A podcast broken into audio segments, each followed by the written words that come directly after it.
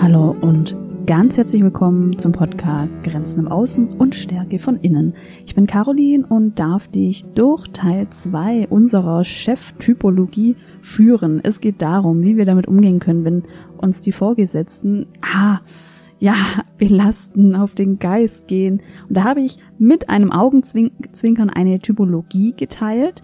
In der letzten Folge hatten wir den Typus Controletti der cholerische Typus und den ausbeuterischen Typus. Und in der Folge habe ich dir Sichtweisen, Erfahrungsberichte und Lösungsstrategien für den Umgang mit diesen Cheftypen angeboten. Und heute mache ich damit weiter.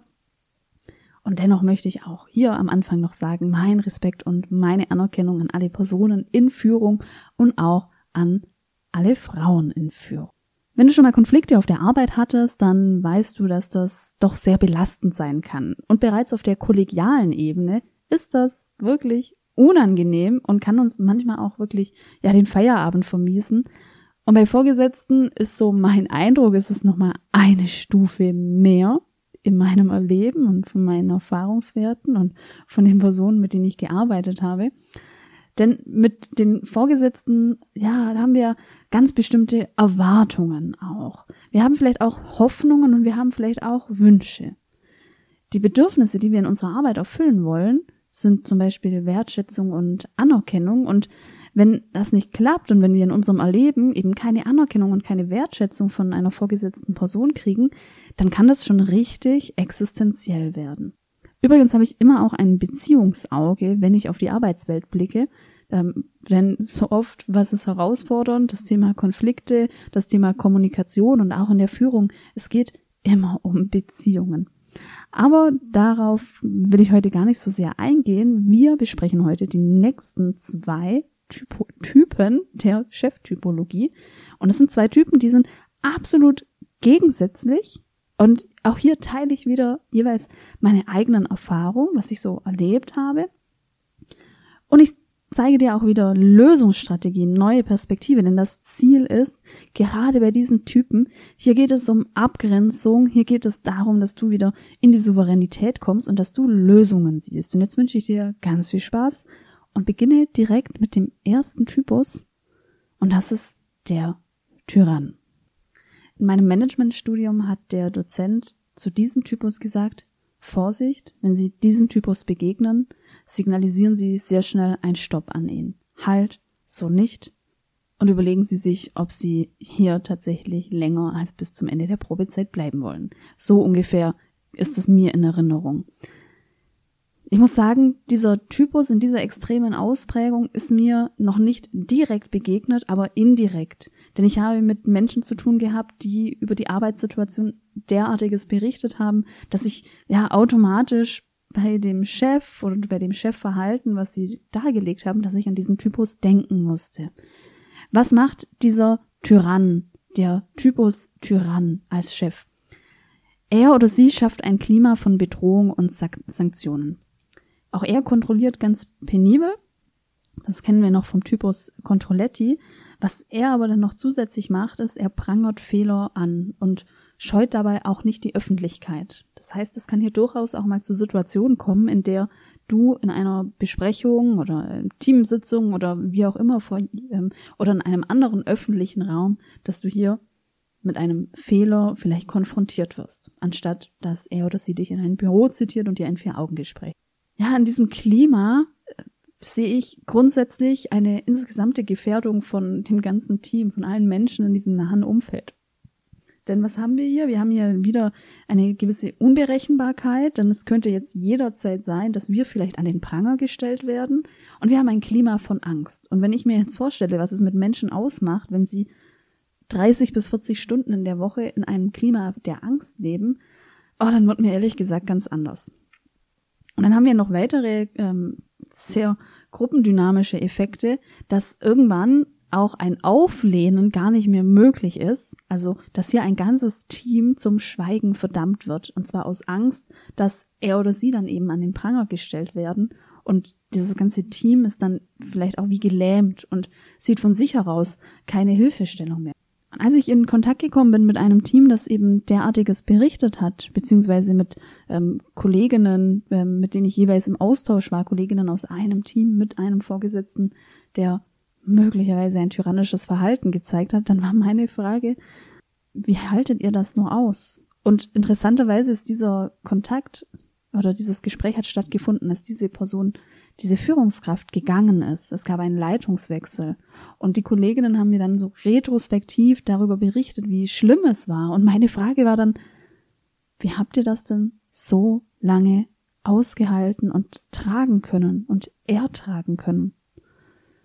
Und die Antwort war so, kam es bei mir an, ja, wenn man selbst da drin steckt, dann ist es irgendwann Normalität. Puh. Wenn du dich davon jetzt angesprochen fühlst, weil du in einer Situation bist, in der der Vorgesetzte möglicherweise auch ein derartiges Klima verursacht oder mit verursacht, dann denk als erstes an Selbstschutz. Stell dir ganz ehrlich die Frage, ob du unter diesen Bedingungen noch länger arbeiten möchtest. Und packe da auch mit in die Waagschale, was es für deinen Körper und für deine Seele für Auswirkungen hat, wenn du tatsächlich mehrere Stunden am Tag in einem Angstzustand oder in einem bedrohlich erlebten Zustand lebst. Das ist absolut, das ist absolut toxisch für den Körper und unsere Seele. In dem Management-Seminar war dann, gab es noch ein paar andere Tipps. Ähm, den einen finde ich ganz spannend. Der ist nämlich mach dieses Führungsverhalten öffentlich, indem du immer wieder andere Beteilige, Beteiligte einlädst. Das ist jetzt natürlich noch ein Tipp aus der Zeit, in der wir noch nicht viel im Homeoffice waren. Ähm, vielleicht bist du aber noch ganz viel in Präsenz tätig und ähm, hast eine Idee, wie du diesen Punkt für dich um anwenden kannst. Vielleicht kannst du die Räumlichkeiten des Arbeitgebers nutzen für die Arbeitskreise, die einrichtungsinternen oder für die Betriebsratssitzungen oder für andere Jurfix in anderen Fachgebieten, in denen du tätig bist. Das hängt jetzt natürlich von deinem Arbeitsgebiet ab. Ein weiterer Tipp, den ich auch spannend finde und den ich so wichtig finde, auch aus gruppendynamischen Gründen, versuch dich zu solidarisieren mit anderen, um Hilfestellung in Anspruch zu nehmen und aber auch Selbsthilfestellung zu geben. Das könntest du erst einmal damit machen, indem du in Dialog gehst mit Kollegen und Kolleginnen. Wie geht es denn den anderen damit? Und was für Ideen haben denn die anderen? Und du kannst die identifizieren, die schon Ideen haben, die identifizieren, die irgendwie auch noch so ein, ein, den Funken haben, hier etwas zu verändern und hier in den Schulterschluss zu gehen. Denn du wirst sehen, es wird einen Unterschied machen, wenn du merkst, du bist nicht alleine in dieser Situation. Denn in diesem Klima oder was so ein Effekt ist von diesem Klima der Angst ist, dass es wie eine Spaltung ist und dass eine Person sich immer alleine fühlt und alleine sind wir automatisch schwacher. Wir streben danach, in einer Gruppe zu sein. Also hier geh in den Schulterschluss mit Kollegen und Kolleginnen und das wird schon einen Unterschied machen. Auch wenn es jetzt darum geht, dass du an der einen oder anderen Stelle mal Grenzen setzt zum Beispiel ein Kommunikationsstopp, ein Stoppsignal, ähm, so nicht und nicht in diesem Ton oder ähm, in welcher Art auch immer. Das wird leichter gehen, wenn du im Erleben eine Rückendeckung hast und Rückhalt hast. Jetzt wünsche ich dir viel Erfolg und vielleicht kannst du die ein oder andere Strategie für dich anwenden und umsetzen. Jetzt komme ich zum absoluten Gegenteil.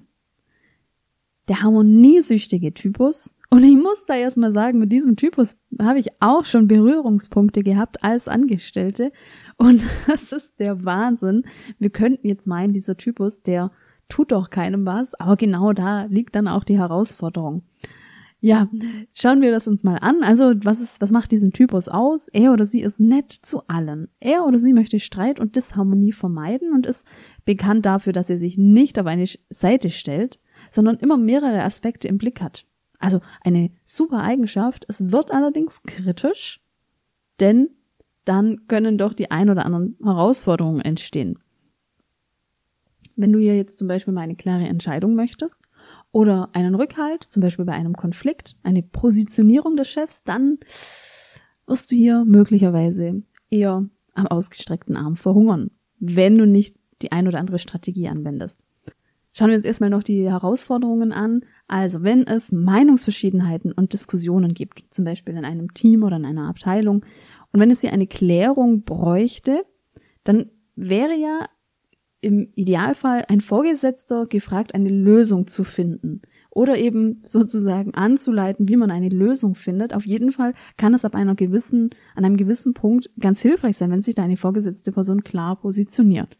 Und wenn vielleicht dann auch von der vorgesetzten Person eine Entscheidung getroffen wird. Denn meines Wissens sind Vorgesetzte vor allem eben dazu da, auch Entscheidungen zu treffen. Der Weg zu einer Entscheidung kann natürlich je nach Führungspersönlichkeit und Stil und ähm, Kultur unterschiedlich geführt werden. Ähm, und dennoch ist es so in meinem Kopf abgespeichert, Führungskraft. Das hat vor allem auch was damit zu tun, zu entscheiden und diese Entscheidung dann auch zu vertreten. Ja, jetzt kommt es mit diesem Typus möglicherweise nicht dazu, dass eine Entscheidung ganz klar von ihm ausgesprochen wird, denn vielleicht hat er so Mittel und Wege gefunden, sich wegzuducken. Bei manchen herausfordernden Meetings erscheint er oder sie dann vielleicht auch nicht. Ähm, oder er flieht im Konflikt und ich genau das habe ich ähm, übrigens auch erlebt mit einem Vorgesetzten, der in der Tendenz eher harmoniesüchtig war. Und es gab dann einen Termin für eine Besprechung und ich wusste schon, das wird jetzt sehr, puh, holprig. Und was war? Er oder sie hatte zu diesem Zeitpunkt einen Termin und war abwesend. Oder aber ähm, eine andere Situation in der Besprechung. Es wird gerade auch wieder turbulent zwischen den Parteien in einem Team und plötzlich muss er telefonieren. Also es war wirklich ja der Wahnsinn. Ähm, ich unterstelle ihm jetzt nicht, dass er da etwas gemacht hat, um das zu verschleiern, aber diese Wirkung war natürlich enorm, genau in der Situation.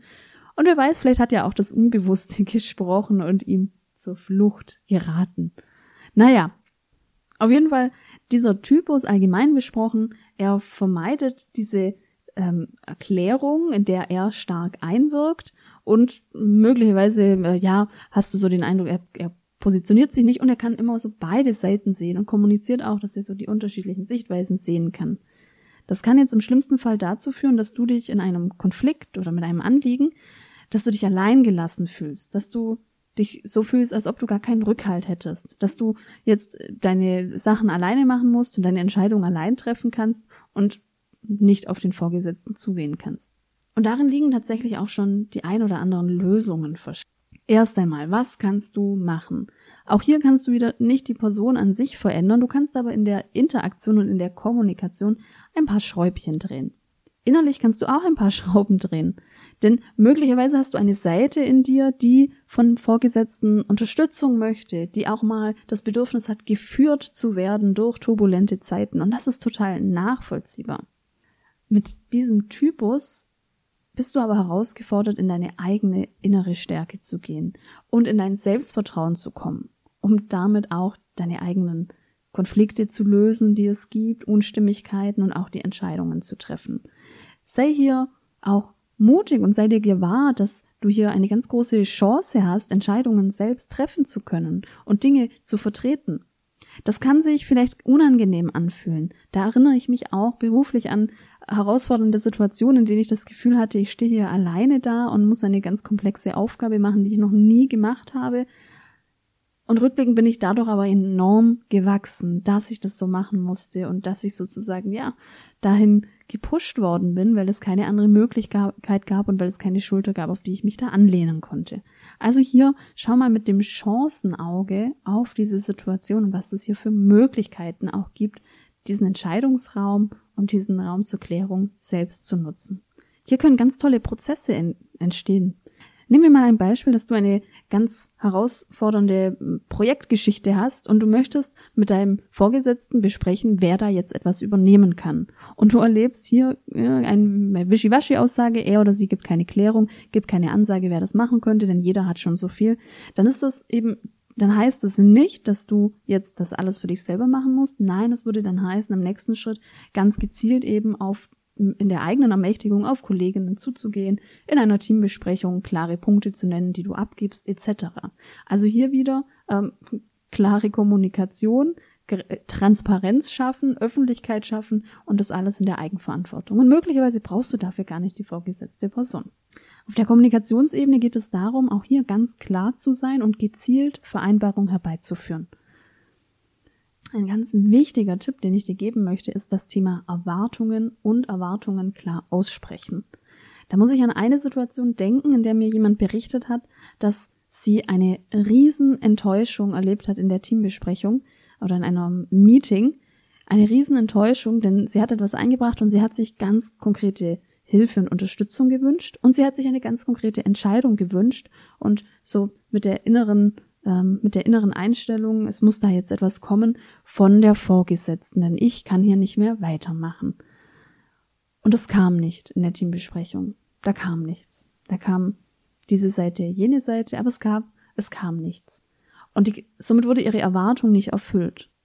Als wir die Situation aber analysiert haben, habe ich nochmal nachgefragt, ja, hast du es denn klar formuliert?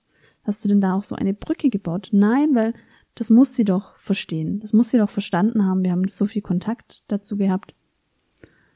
Aber wir können in der Situation eben nicht drauf bauen. Deshalb hier an der Stelle die Erwartungen ganz gezielt kommunizieren.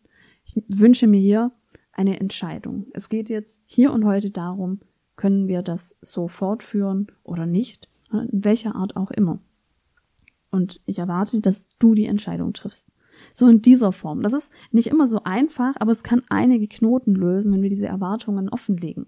Denn jetzt dieses Fallbeispiel, diese Person war dann natürlich verletzt, gekränkt, hat sich allein gelassen, hat sich auch so ein bisschen verarscht gefühlt, weil natürlich Erwartungen nicht erfüllt werden und das fühlt sich für uns immer doof an.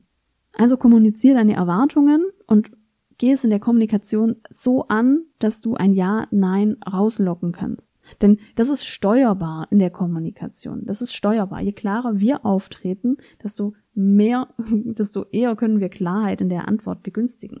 Jedenfalls mehr, wie wenn wir selber, ja, hätte, würdest du, könntest du, was denkst du, wenn wir auf eine, ja, eigene, unklare Wischiwaschi-Kommunikation zurückgreifen. Also auch hier eine ganz tolle Chance, in die klare Kommunikation zu gehen.